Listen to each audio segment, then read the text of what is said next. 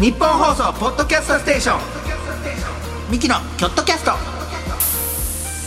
切り開け京都挑戦組。 supported by 京セラ。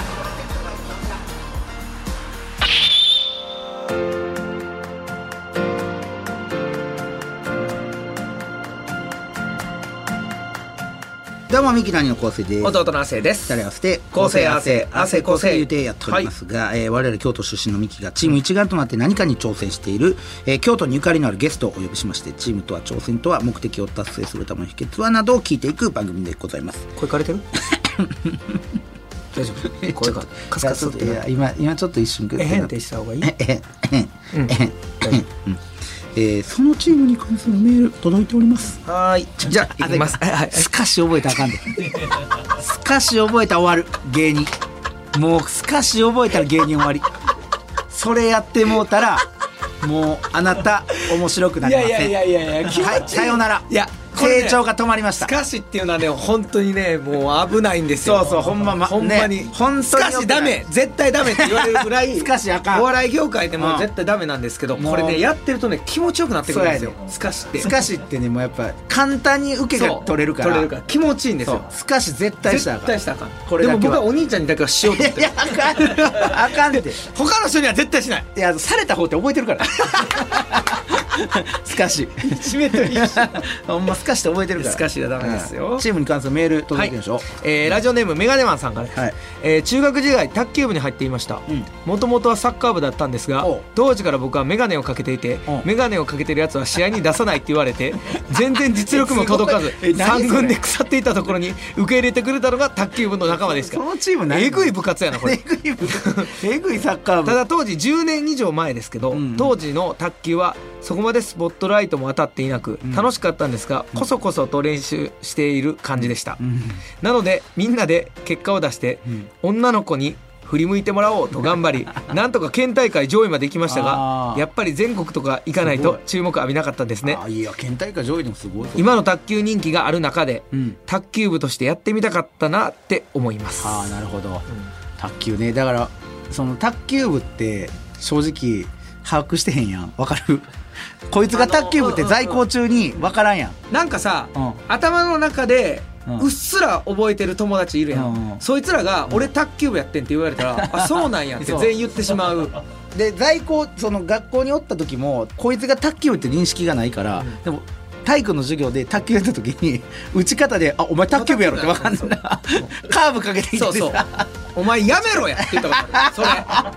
なあ。そのここぞと思ってそう。うん。その本領発揮してくんなってった。俺サッカーとかさ野球とかはやっぱチームやからここぞという時に発揮してもなんか面白かったりするけど卓球って1対1のスポーツであもう本気出されたらおもん。ないねんこっち。打ちできへんねんそう。こっち、うん、ちょっとの変化球でな。そう。うん、なんでそんななことすんのっていう。あとさうちの高校北陵高校ね、はい。京都の北陵高校、俺の年代はそうやってんけどカルタめっちゃ強かった。ああ一人めっちゃ強い子がおってかかってたな垂れ幕みたいな。そうん。カルタめっちゃ強い子が校俺おって、舎にでその子もなんかあんま隠ししててで全国大会かなんか出ていい成績を収めてでその時に初めてこうクラスの授業中に表彰するみたいなおめでとうみたいな。うんでみんなでやってみようみたいなことやねんけどカルタもさあの本気のやつってすごいな。で俺カルタの本気見たことなくて、そのバーンってやるやん。うん。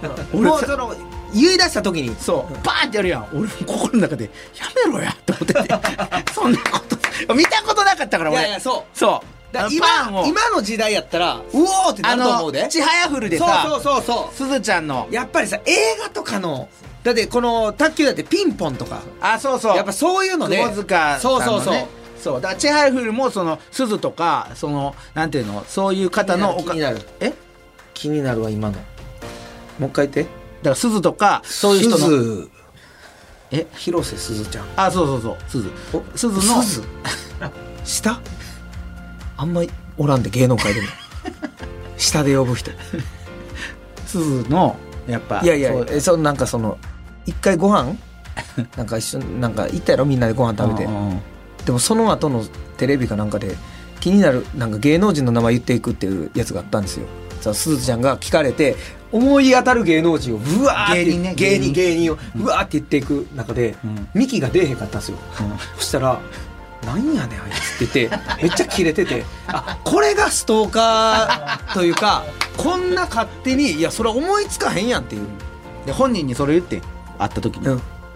あの見ててんけど」うん。つって、俺の名前言ってくれへんかったよな」言ったら、うん。すずちゃんは「いやもう友達やからなんかそんなか芸人さんって思ってなかった」っていう、俺2週間ぐらいは納得したけど2週間後ぐらいに咀嚼して「あれ違う?」と思って。あのさお兄ちゃん、うん。あのーファンの人でさ、うん。な覚えてる私のことっていう人めっちゃ苦手やろ。苦手苦手。なあ。うん。でお兄ちゃんお兄ちゃんお兄ちゃんようさ、うん。覚えてる覚えてる、っていうその仮面の顔で言うときや覚えてる覚えてる。の能の能面の顔そうそう。覚えてる覚えてる。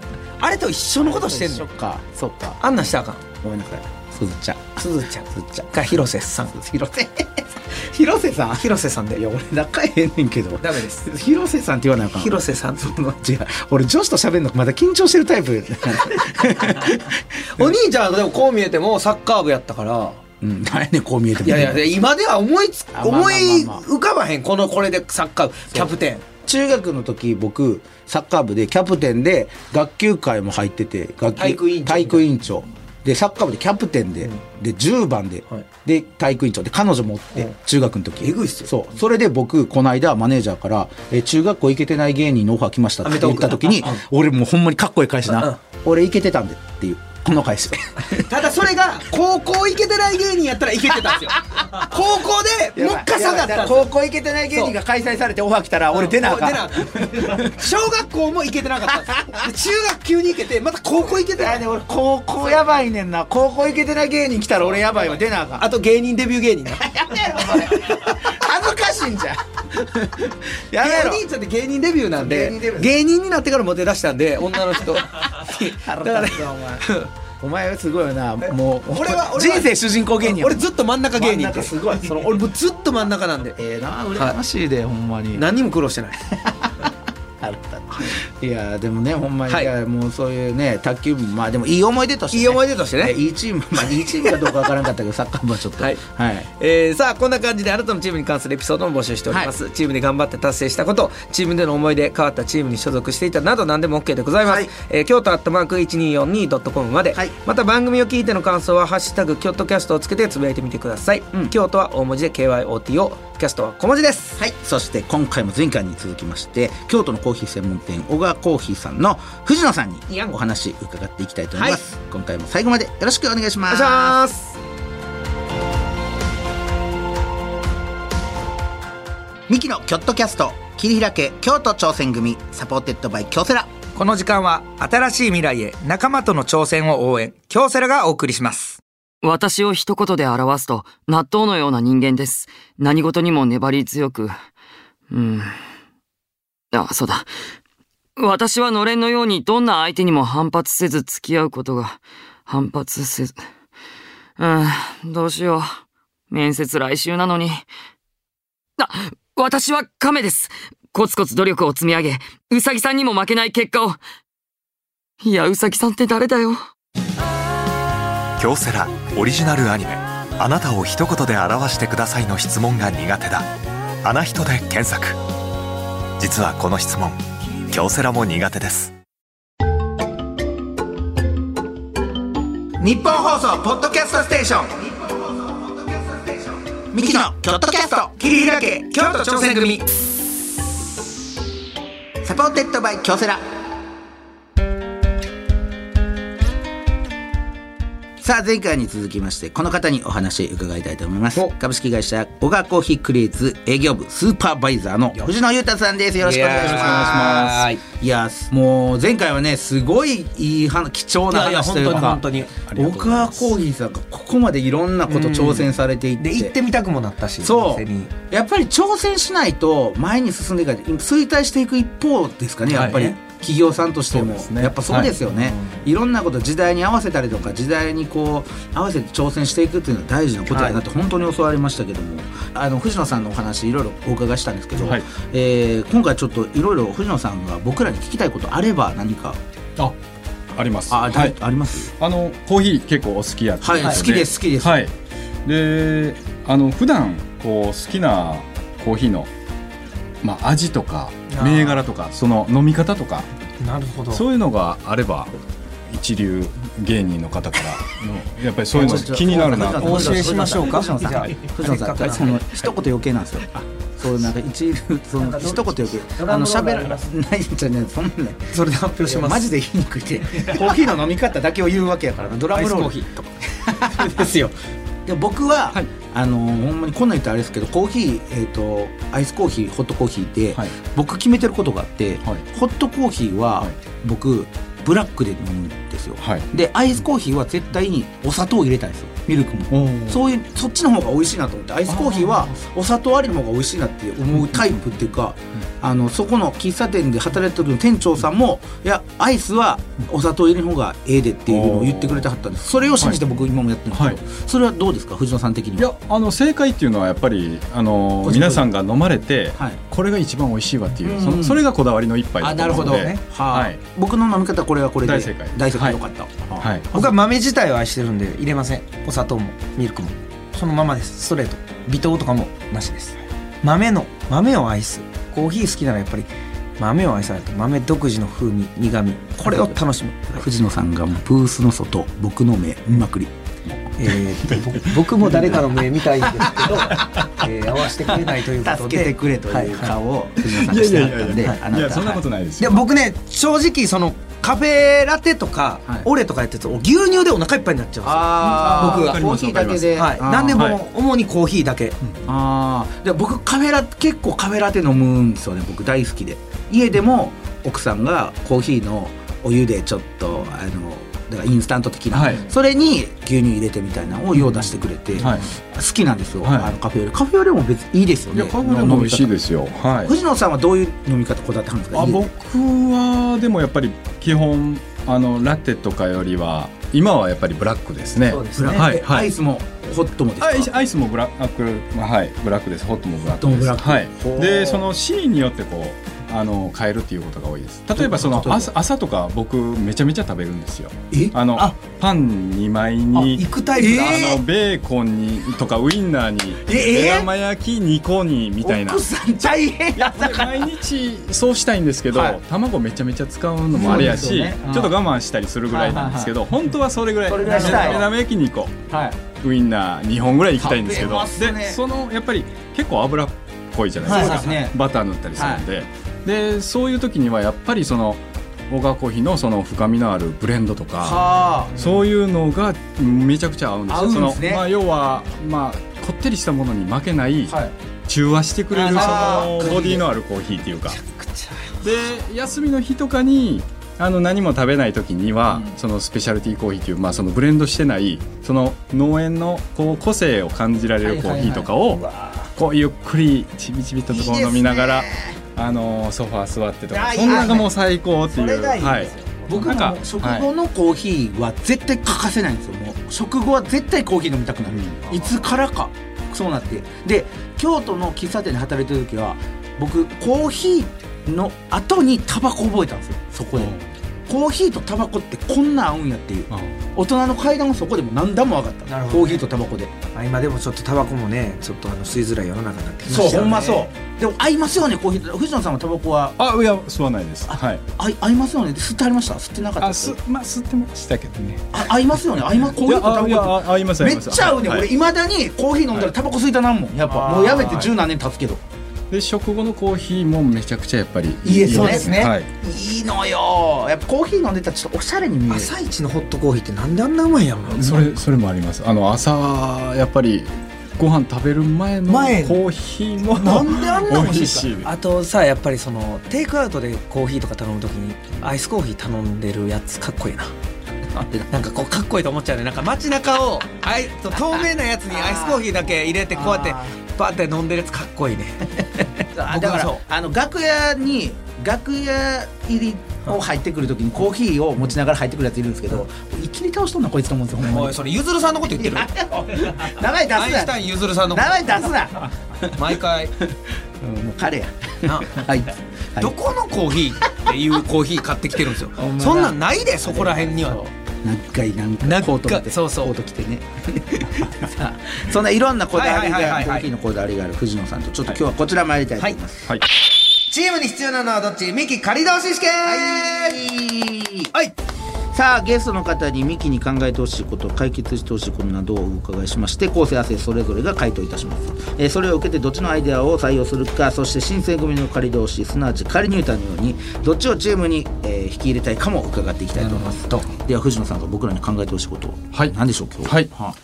あ。の前回もお話ししてました、はい。境町錦店の、はい。はい。あのメニューで地産地消という話をしましたけど、メニューにね。はい。はい。京素材をこう使ったようなメニューを、うんうん。あのー結構たくさん使ってるんですよ。はい。でモーニングランチカフェタイムそれぞれに結構こだわりの京素材のメニューとかがあるんですけどもそのまあコーヒーに合う京素材を使ったまあスペシャルメニュー。はあ。それを考えてほしいななるほど、はい。コーヒーに合う競素材、はい。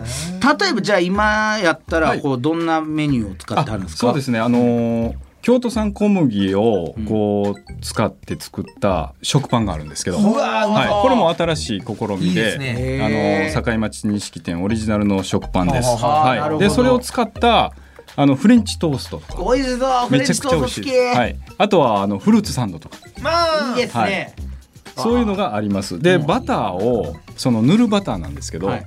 グラスフェットバターっていうバターと、はい。そこにあの京都産の,、はい。あの米麹を使って、あいいですね。あの麹バターっていうの。を麹バター。作ってはいはい。だから普通のバターよりもちょっとやっぱりコクとか甘みを少し感じるようなバターなんですけど、藤原さんが食べたやつや。レポートで言ってたはい。麹バター、はい。はいあと京都ポークのハムを使ったサンドイッチとかえ九条ネギとしらすで作ったこう卵サンドとか。ー、うわうまそう、それ食べた、はなんて九条ネギとしらすを使った？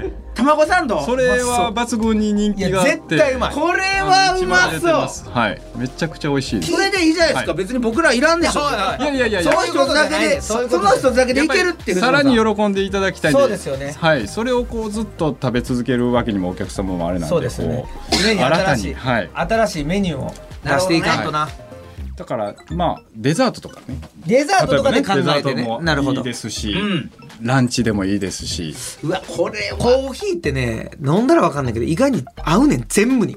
なるほどな。うん。全部の後に飲みたなるからうん。結構いけるで。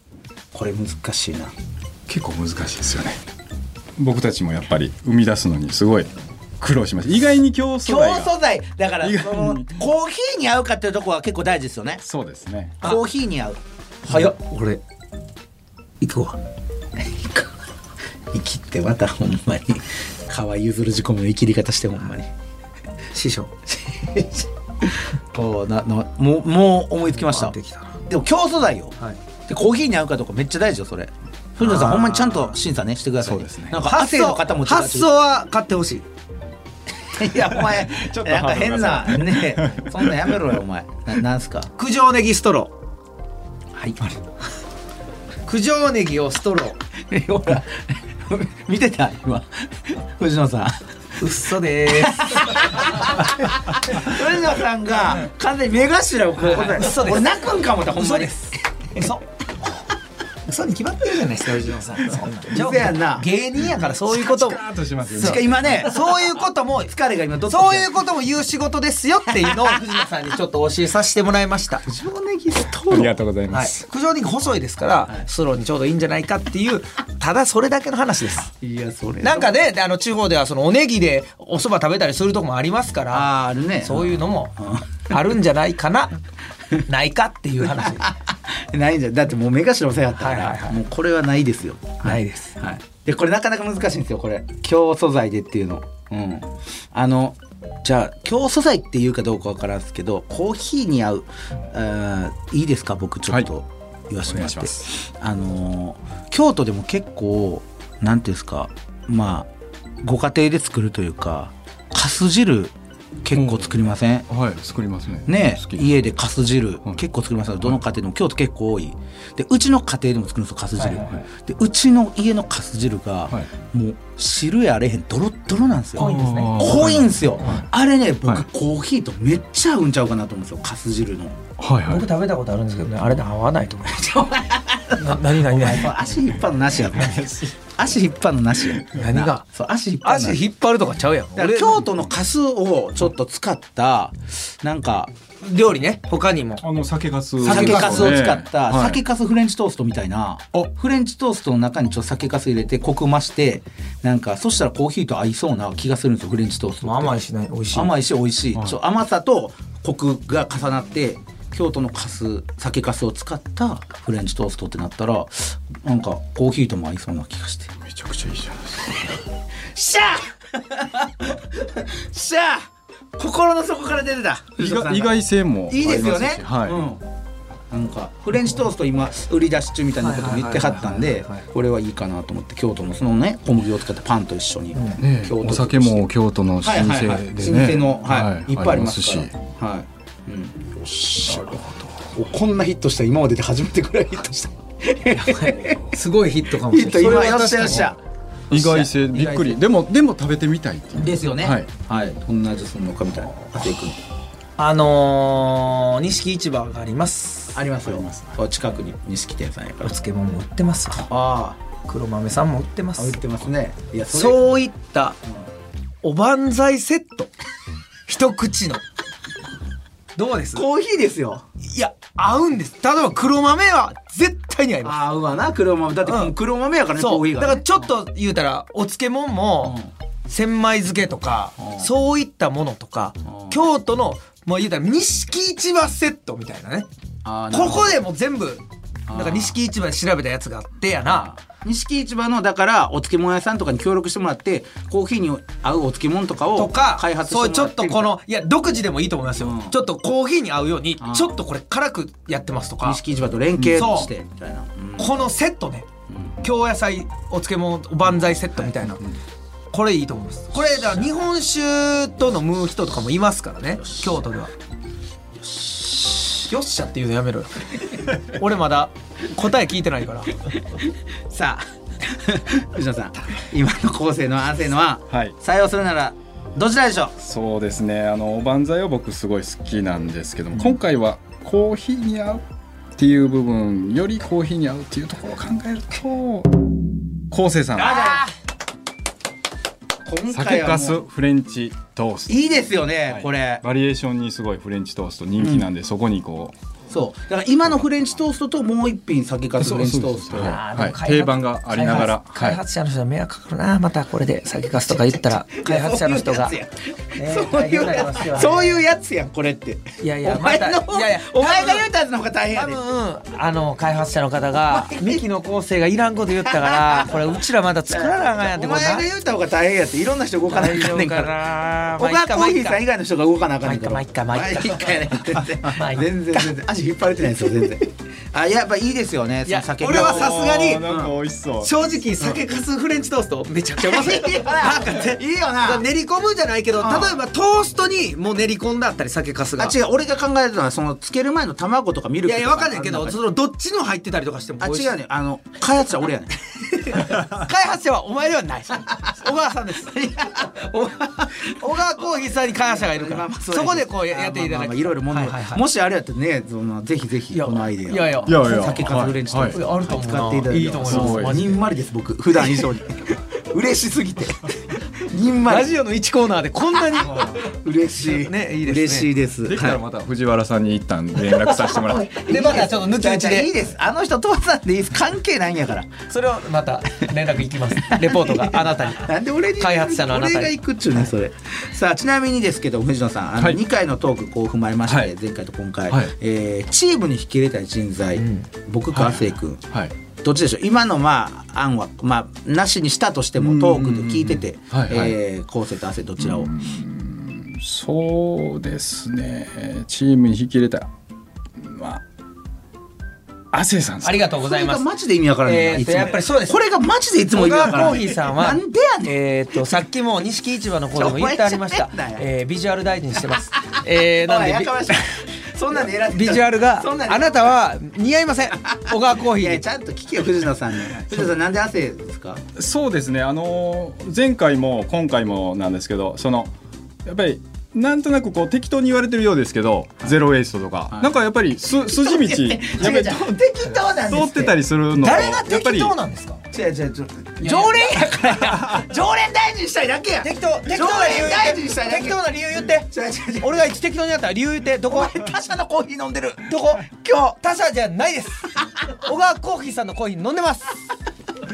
こいつ悪いで。喫茶店っていうのもそのカフェとかでも、はやっぱりあのーコーヒーの味だけじゃなくてその空間っていうところの感性みたいな部分があるじゃないですか。なんかそこにこう やっぱり新しいものを生み出していくためには今はすごい尖ってる意見を言われてても実はそこにものすごくこうあの当たるものもあるかもしれない。っていうので鉱山が眠ってるわけやそこ。マジ酒かすフレンチトーストの時のあの笑顔何やったんマジで。それはマジで何やそれはそそれは本当ですよ。ね、はい。それは良かったですよ、非常に良かったです。買いますそそれは買います、えじゃあ引き入れ入れてくれへんやったら俺このアイデアもう渡さないですよ。マジで。僕のもんします。特許取るいやで酒かすフレンチトースト。いやあなたが特許取ります。あなたが作ってもまずいだけです。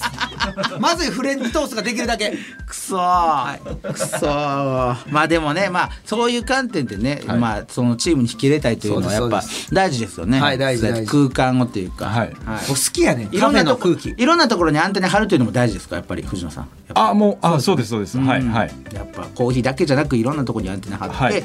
よりよくこのお店を、はい。コーヒー自体を素敵にしていくという。はい。はあ素晴らしいことでございました。あいろいろねこうやって伺ってきましたけど藤野さんとはここでお別れという。何か一言、なんか、えー聞いてはる人リスナーさんにあればぜひ。あはい。そうですね、あのー堺町錦店の実は2階もありまして、うん。階段上がって2階。で普段はあのー不定期でうちのその堺町錦店で提供しているそのコーヒーをはい。試飲していただくことをしてたりとか、へー。あとはそのコーヒーにまつわるその親和性の高いあの器であったりとかへ、まあ、豊かなコーヒーライフを演出するのにつながるその、まあ、家具とかインテリアであったりとかそういったあの音楽であったりとかそういったところのポップアップイベントみたいなのを不定期でちょっと2階であのスペースがありまして行ってます。であのそれは結構不定期なので小川コーヒーのそのホームページぜひチェックしていただきたい。なるほど。それは小川コーヒーで検索したら出てきますか、そのホームあページ。出てきます。はい。小川コーヒーで検索していただいて、はい。ポップアップももう一ついいですか？もちろんもちろんはい。もちろん、はい。えー、とちょっと前にあの YouTube チャンネルっていうあの小川コーヒーの立ち上げまして。やってますね、はい。手広いですね。YouTube まあ、まで、これも新しいはい新しい試みですね。はい。でまあそのコーヒーにまつわるこういろんなことを YouTube で、あの配信させてもらってますので、はい、そこの YouTube チャンネルもぜひえチェックしていただきたいタイトルは YouTube チャンネル？あの Drip of Hope。ドリップはい、小川コーヒー、まあ、YouTube 小川コーヒーで出てきますので。あ出てきますはい。はあ、はい。それ見ましょう。ぜひ。おしゃれ。おしゃれやな。あのコーヒー好きの方だとあのやっぱりお店に行ったら絶対わからないその農園のことだったりとかっていうのなるほどなるほど。も出てたりもしますんでぜひ。見てください。ーヒー好きはたまらない YouTube チたまらない。ャンネですはいはい。これを見ればいあの小川コーヒーさんのこともわかるし、はい。コーヒーもより好きになるあそうですそうです。はい。これはいいチャンネル、はい。これをこれからまた大川コーヒーさん注目して、お店もマジで行かしてもらいたいと思います。桜新町もそうですけど、であの実家帰った時に、はい。その錦店の方さんにはい。行かせていただきたいな、紹介するわはい。紹介するわ錦店も行ってない。いやじゃあ桜新町でああ桜新町。ね、はいはい。よろしくお願いします。腹立つわこの常連。お前おらん時。一応言うて行く時。なんでお前にお前声かけて。なんかえおお前その大川コーヒーさんなんか言ってくれるの？じゃえいやあのあ行くんやなって俺が思う。あ 無駄な電話やないかそしたら一方通行。すいません藤田さんまた行かせていただきたいと思い。ます、よろしくお願いします、ありがとう。よろしくお願いします。というわけで前回、そして今回のゲスト株式会社小川コーヒークリエイツの藤野裕太さんでした。ありがとうございました。どうもありがとうございましたミキのチームアイチェック。オフの旅行中にチームの仲間からピンチの連絡、どうする？お。せーの。無視する。駆けつける。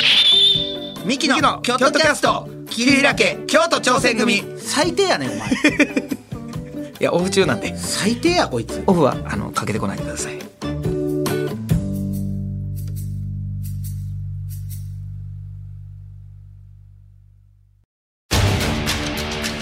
一人じゃないチームで挑戦する。京都サンガ FC もそして京セラもあらゆる困難に共に立ち向かい共に挑み共に進む。これからの未来は今このチームの挑戦にかかっている。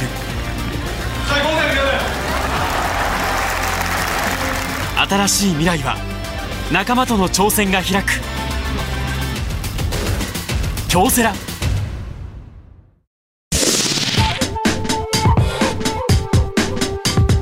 ニッポン放送 Podcast Station。ミキのキョットキャスト。切り開け京都挑戦組。 Supported by 京セラ。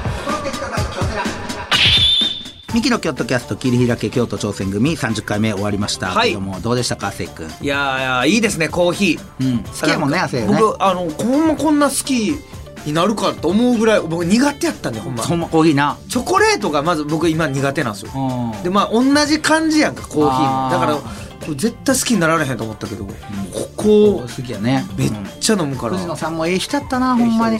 ねえ。もう最後まで僕のいやもしかしたら酒かすうん。そのフレンチトーストでしたっけ僕、はいそうですそうですそうです。そうです。言ってましたね。あなたは産んだ子を忘れるんですか自分の子供を大事にしてください 手放したんですよえはい。手放したんですぐ？もうだって今い帰りはりました。だいぶブリーダーよ。トップブリーダーよいやいやいやもうもう育ててはいもう僕もでも最後の方であの酒粕バターっていうのを入れさせていただきまして。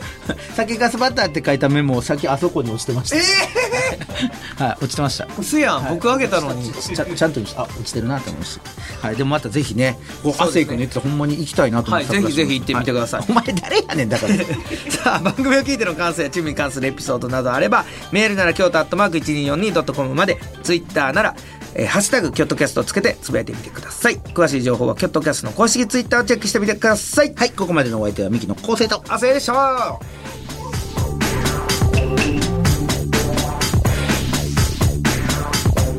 ミキのキョットキャスト切り開け京都挑戦組 supported by 京セラ。